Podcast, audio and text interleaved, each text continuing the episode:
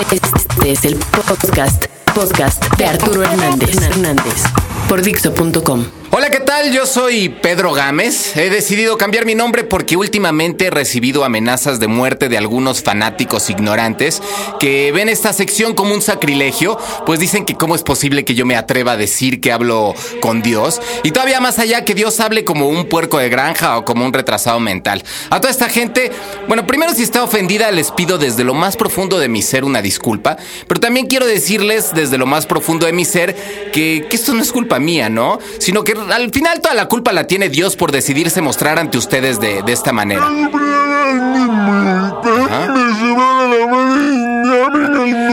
Sí, dice Dios que escogió manifestarse de esta manera, pues si hubiera hablado tipo... eh, Yo soy Dios Todopoderoso, Creador del infinito.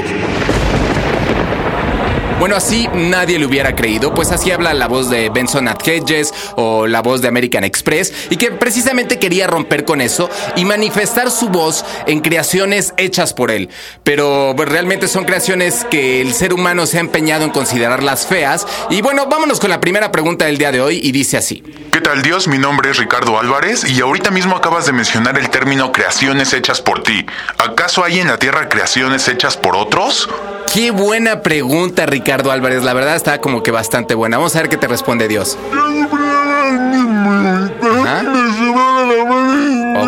Ok. Dios me responde que efectivamente hay cosas que vemos todos los días y que no fueron hechos por su mano santa. Y esto se debe a que justo en el segundo día, al estar separando los mares del cielo, se le, se le soltó un rayo que se le metió al ojo y que tuvo que parar por unas horas. Básicamente de la misma manera que nosotros tenemos que parar cuando se nos mete una basurita en el ojo, ¿no? Eh, que como vio que iba a perder mucho tiempo, le pidió ayuda a un amigo suyo que también es Dios, pero es un Dios en otras galaxias, y le dijo que si le echaba la mano mientras él, este, pues se quitaba, pues este rayito del ojo, ¿no?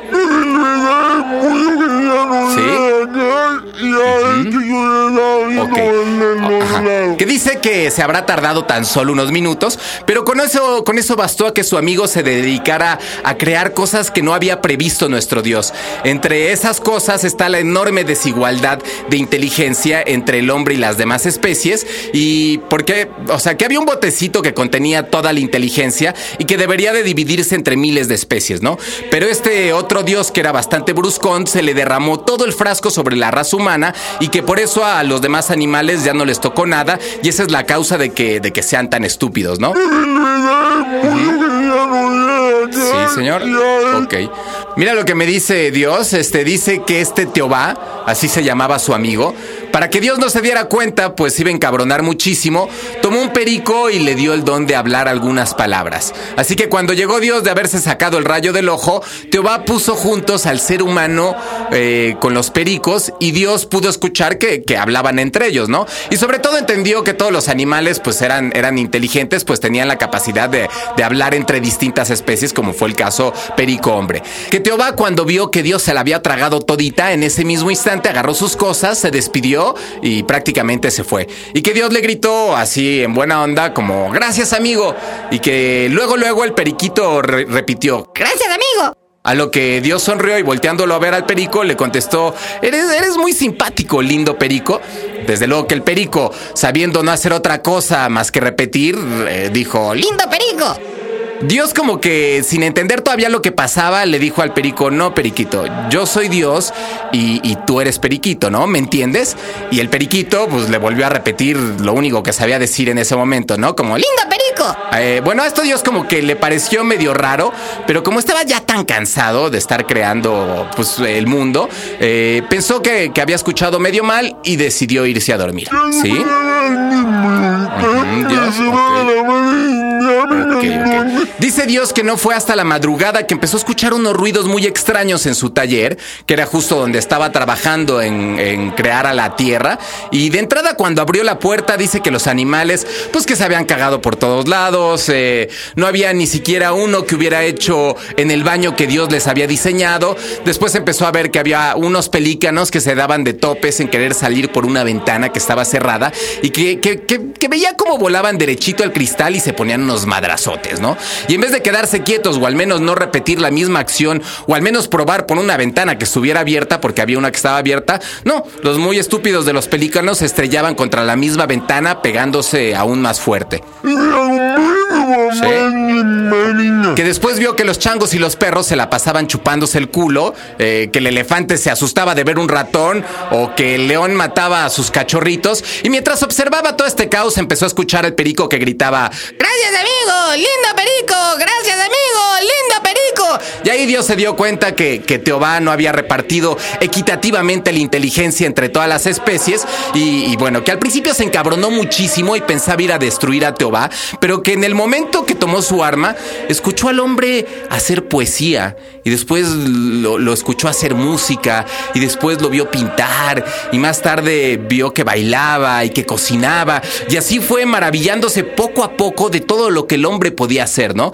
Fue entonces que dejó su arma, eh, sonrió para sus adentros y apagó la luz para irse a dormir.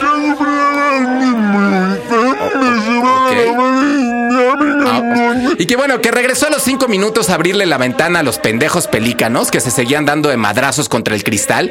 Pero bueno, esta es la historia de, básicamente cómo nuestra inteligencia eh, fue, fue llevada casi en su totalidad o fue dada casi en su, totalidad a los seres humanos y no repartida entre todas las demás especies. Mire, qué, qué, qué linda historia, señor. La verdad, este, esta no me la había platicado usted, ¿eh?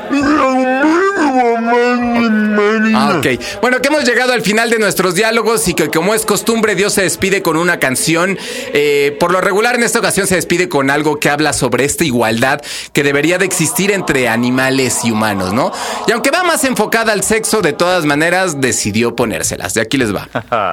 well, now, we call this the act of mating. But there are several other very important differences between human beings and animals that you should know about.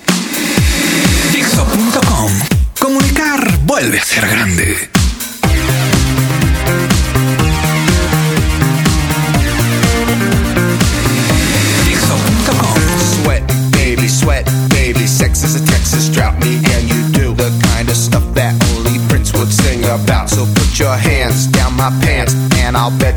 Nuts. Yes, I'm Cisco. Yes, I'm Ebert, and you're getting two thumbs up. You've had enough of two hand touch. You want it rough, you're out of bounds. I want you smothered, want you covered like my Waffle House hash browns. Coming quicker than FedEx, never reaching apex. Just like Coca-Cola stock, you are inclined to make me rise an hour early, just like daylight savings time.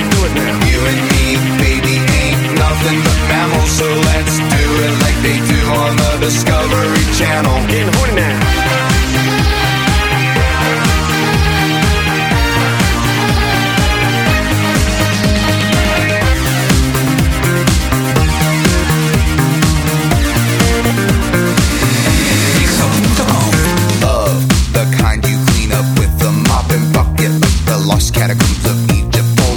Knows where we stuck it. Hieroglyphics, let me be Pacific. I wanna be down in your South Seas, but I got this notion that the motion of your ocean meets small craft advisory. So if I capsize your thighs, high tide D5, you sunk my battleship. Please turn me on. I'm Mr. Coffee with an automatic drip. So show me yours, I'll show you mine. Tool time, you'll love it just like Lao, and then we'll do it doggy style so we can both watch X Files. Acabas, acabas de escuchar el podcast de Arturo Hernández.